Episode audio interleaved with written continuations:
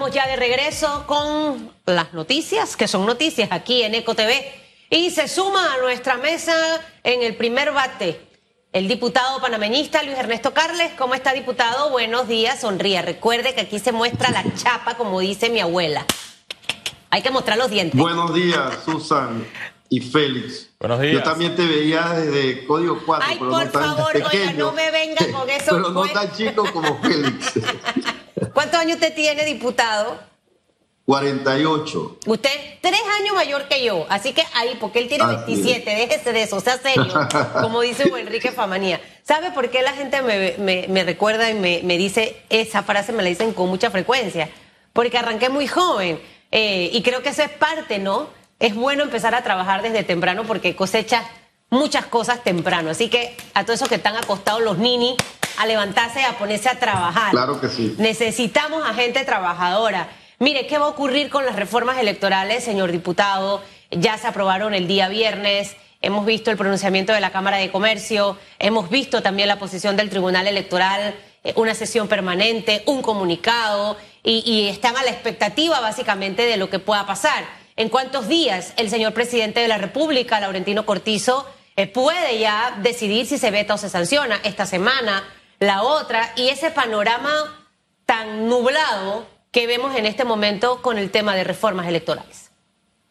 Sí, gracias, Susan. Definitivamente que yo coincido con la posición del Tribunal Electoral, pero tengo que ser crítico y a mi juicio fue tardía, porque el, jue- el viernes, el, el último día de sesión, en primer debate de la Comisión de Gobierno, se introdujeron eh, esas 12 modificaciones que después fueron, diríamos, el detonante para que llegase una apreciación jurídica por parte de los magistrados de que era un retroceso a la democracia. Entonces, desde ese momento debió de darse una posición categórica, sobre todo en la adjudicación de las curules por residuo, donde los votos se cuentan dos veces, la posición de mantener el fuero penal electoral y restringir sobre todo en cuanto a un retroceso la participación de las mujeres en los procesos electo- electorales.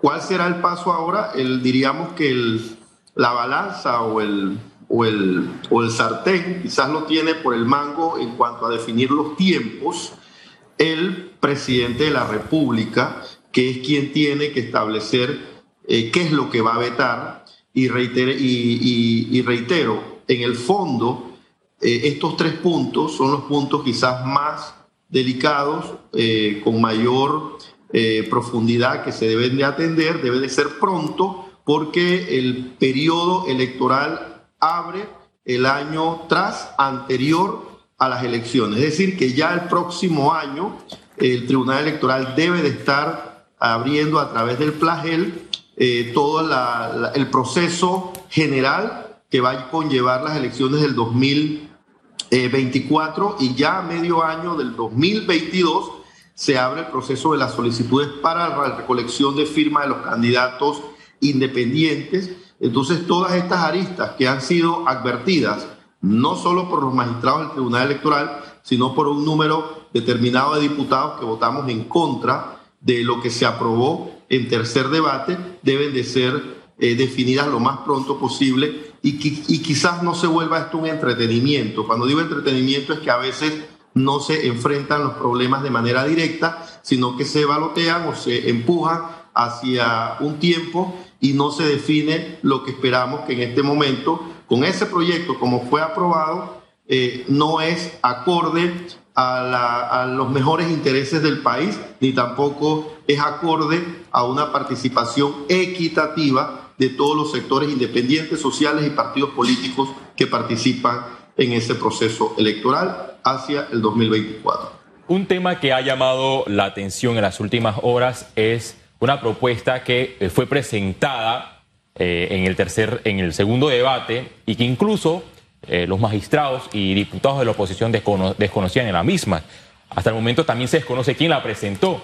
Es la llamada amnistía para los que incumplen en la presentación de los informes de ingresos y gastos de esta campaña. ¿Usted tiene conocimiento de dónde vino esta propuesta que no había eh, sido tocada anteriormente eh, por la Comisión de Gobierno ni eh, Yo- mucho menos por la mesa técnica? Yo insisto, Félix, que los procesos electorales son más transparentes en la medida que el Tribunal Electoral, quien tiene el rol de informar, informar sea más docente en estos cambios que se van dando a través de la revisión de la Ley General Electoral. En el 2017 se introdujo una figura que es la rendición de cuentas y esa rendición de cuentas debe de, o, tus gastos de campaña, debe de ser refrendada por un contador público autorizado. Un número determinado, pero de muchos candidatos a nivel nacional, y en los debates, el primer debate, participaron muchos de ellos que habían perdido elecciones, no cumplieron con el término que establece el, Tribunal Electoral.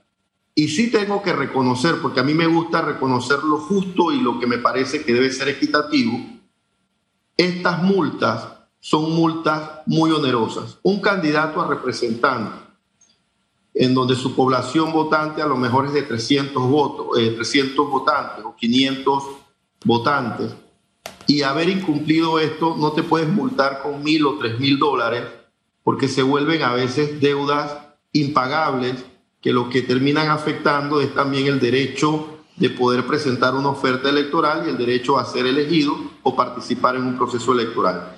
Todas estas desavenencias o incumplimientos se han dado principalmente por la falta de información del Tribunal Electoral en los cambios que sufrió la norma electoral en el 2017. De un grupo de diputados salió la iniciativa, no te puedo decir quizás qué diputado en particular la propuso, pero igual como tú no pagas los impuestos a tiempo, existe la ley de amnistía tributaria. La, la ley de amnistía tributaria es que te eh, fija los intereses y al final tú te acercas a poder cumplir con el fisco y pagar tus tributos. Entonces este artículo también busca un poco establecer esos mecanismos. Quizás el Tribunal Electoral no le es partícipe o no eh, concuerda con esta norma, toda vez que quizás ellos eh, pierden económicamente, pero también tengo que reconocer que puede que ellos tengan razón en manifestar entonces que aquí cada quien haga lo que le da la gana. Yo creo que al final el artículo lo que busca es establecer eh, términos de cumplimiento y que al mismo tiempo, por la mala información y la falta de docencia por parte del Tribunal Electoral en las innovaciones en la ley 2017, toda vez que esta fue una figura nueva, eh, se presentó ese artículo. Y te digo con toda franqueza, eh, Félix, conocemos a muchos, y no solo de partidos políticos, en el primer debate participaron muchos candidatos independientes a representantes que habían perdido su elección, que habían recolectado sus firmas con la esperanza de poder representar sus corregimientos y porque le faltó a lo mejor una factura o porque no lo presentó con el CPA, el, contador público autorizado, o no presentó un desglose detallado, te mandaron a corregir y la falta de conectividad o contacto, ya sea porque en esos corregimientos no existe eh, señalo poder llegar a mi oficina más cercana, resulta que está en Santiago, pero para llegar a Santiago tengo que tomar un bus dos, dos horas. O, Hay, hay casos en, particular que, que, que ameritan, pero esto por supuesto, yo reitero y soy muy categórico. Quien tiene que demostrar el éxito del conocimiento de las innovaciones y los procesos electorales es el Tribunal Electoral y tiene que establecer una campaña sobre estas figuras que son novedosas. A mí en lo personal no me afectó porque yo al final la organización de cada una, cada, cada gasto que hice en mi campaña lo presenté a tiempo y al final no tuve ningún reparo ni ninguna molestia con esa norma. Creo que de ahí viene la intención de haber presentado este artículo que no le gustó o no le pareció positivo a los magistrados del Tribunal Electoral. La población está perdida en el limbo como digo yo, con este tema, porque de verdad que hay demasiadas cosas. Ayer hablábamos con Eduardo Márquez Amado y nos hablaba de otros artículos en los que la población no estaba enfocados. Y definitivamente que una vez sepamos qué va a ocurrir con este proyecto, si se vete en su, en completo o va a ser por, por artículo o se sanciona, eh, se debe hacer la presión suficiente para que cada uno de esos temas sea divulgado de la mejor manera eh, y que la gente lo pueda entender y que también que el candidato lo sepa, eh, señor Carles, porque si no, esto pone en desventaja a la gente que por primera vez quiere entrar en la política. Usted me decía que el presidente es dueño y maneja los tiempos, pero la norma establece algún tiempo para que vete o sancione. O sea, eh, y entendiendo el calendario que arranca el próximo año precisamente con de todos estos procesos electorales para los que se van a, postular, esas solicitudes, recolección de firmas y demás. Eh, Por eso es, importante, eh, eh, mire, a veces lo que se refleja, diríamos, en el acontecer o en, en, lo que se comunica por parte de los magistrados del Tribunal Electoral, yo a mi juicio lo veo tardío porque ellos debieron de advertir, así como se pararon en un momento dado de la mesa técnica, el último día que se aprobó en primer debate, ellos debieron de ser categóricos y no seguir con un segundo debate cuando, aunque fuésemos una minoría, ya estábamos advirtiendo el lo tema, el tema desastroso que, sería esto. Imagínense ahora, Susan, que el presidente de la República tiene que devolver esto Claro. Antes del 31 de octubre. El tema es que ya no si podemos... no lo devuelve antes... Diputado, el tema es que ya no podemos echar para atrás. Ya la leche está derramada. Yo soy de las personas que no me gusta quedarme en el pasado porque siento que no avanzo. Entonces, ¿ahora qué, qué, qué, qué viene? O sea, ¿cuánto tiempo tiene Laurentino Cortizo para tomar una decisión? ¿Dos meses, el presidente debe devolver esto antes del 31 de octubre. Antes del 31 de octubre. Sí, no lo va a devolver el 30 de octubre porque entonces quedaría para el primero o 2 de enero del 2022 porque entramos en receso. Okay. Y solo podríamos eh, discutir temas muy puntuales en, sesiones extraordinarias y no creo que eso vaya a pasar. ¿Qué ocurre? Ah, ¿Qué ocurre? Quiero abordar los escenarios antes de tocar el otro tema para aprovechar estos dos minutos. ¿Qué ocurre? Si regresa el proyecto con artículos eh, que, no, que no fueron sancionados sino vetados. ¿Regresa nuevamente a, la comisión?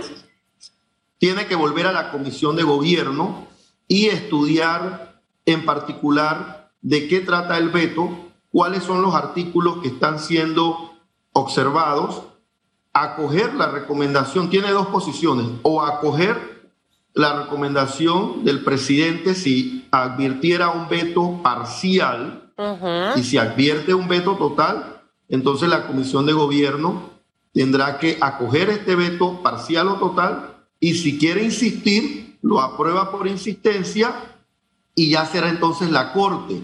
Va el asunto para la corte, imagínate. Sería la corte entonces la que determine el punto final. Lo que no debería de pasar es que todo este procedimiento de tiempo burocrático nos lleve entonces a quedar en un limbo jurídico y tengamos entonces que eh, practicar o acoger como norma vigente la ley del 2017, en donde volveríamos nuevamente al eh, conteo de adjudicación de curules por residuos, con el conteo doble de los votos y los otros temas que han sido advertidos.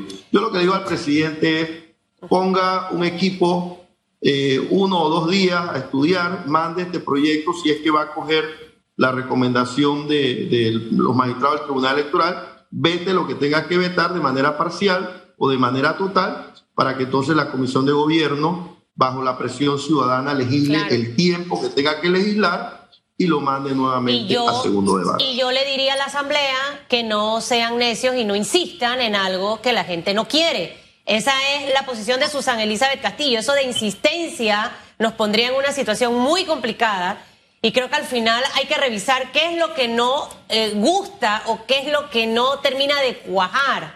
Y si existe el interés realmente de la Asamblea, entonces revisar y que salga un código electoral que beneficie a todos, no solamente al Tribunal Electoral, no solamente a los candidatos políticos, sino también al ciudadano, que al final es el que elige a quienes eh, van a ocupar estas posiciones. Así que creo que vamos a estar pendientes de ese tema. Así es, Susan, eh, concuerdo con usted.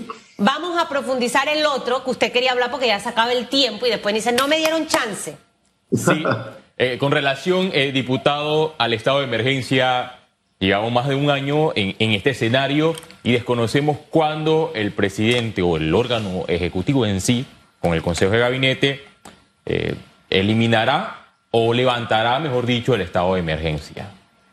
Tiene que darse una libertad económica eh, real. Tenemos más del 75% de la población vacunada. Entonces ya no hay excusa para tener vigente el decreto 11 que declara al estado de emergencia nacional y que permite contrataciones directas hasta 50 eh, millones de dólares. Aquí lo importante es que el país pueda prosperar, pueda crecer, puedan desarrollarse todos los sectores económicos. Veamos el sector económico de entretenimiento, de restaurantes, de hoteles, que son las 10 de la noche, las 11 de la noche, entonces llega la gente de proteger y servir, llega la gente del MINSA, paran eventos, echan a los que están comensales en los restaurantes. Entonces aquí pareciese ser que hay un doble discurso. Por un lado nos dicen que ya se ha vacunado más del 75% de la población, pero por otro lado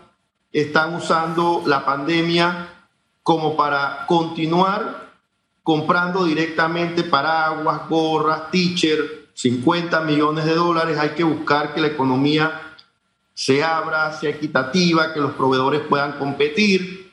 Hay que mandar un mensaje positivo y por otro lado, que el ministro de Salud y la Policía Nacional entiendan que pueden acompañar un proceso donde todos nos tenemos que cuidar, pero tenemos que dejar que el que vende hamburguesas en una esquina o el que vende hot dog pueda ejercer ese acto de, comercio informal para que pueda también llevar el sustento justo, honesto y digno a sus hogares. Por eso es que yo le pido al presidente, no solo yo, hay un eco de muchos eh, comerciantes, de muchos dueños de restaurantes, de muchos empresarios, muchos trabajadores que quieren que esa libertad económica se dé de manera real y derogue o deje sin efecto de manera inmediata el decreto 11 que eh, te lleva a estar en una incertidumbre que aumenta más esa contracción económica y que no deja prosperar la economía, que es lo que queremos todos. Mire, eh, ese estado de emergencia permite muchas cosas.